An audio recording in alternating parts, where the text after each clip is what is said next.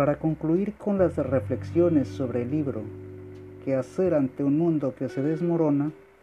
El padre Luigi Butera nos dice, no todo está perdido. En verdad, hay todavía mucho por hacer. El mundo aún puede conocer el amor de Cristo. Los tiranos hablan de los pobres como de un mal necesario para sus propósitos.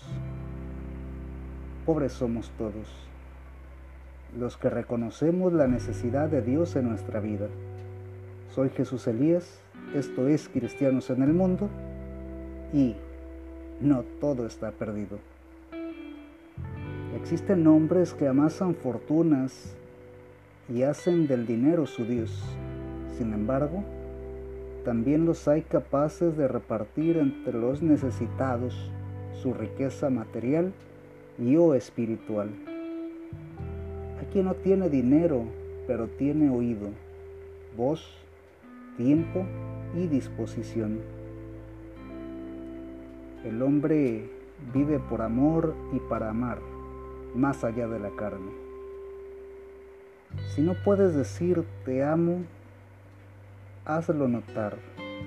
Procura el bien de quienes están cerca de ti.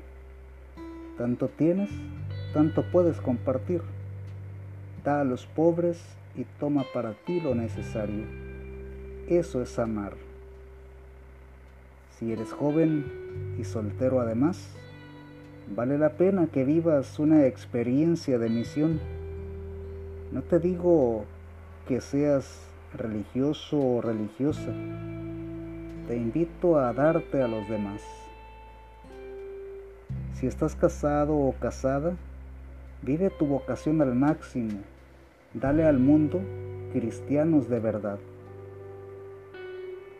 No todo está perdido. En el tiempo del amor y de la paz, la cultura de la muerte parece ganar el cristiano necesita dar razón de una etiqueta tan brillante con su vida y de ser indispensable con la muerte o perdiendo aparentemente su libertad.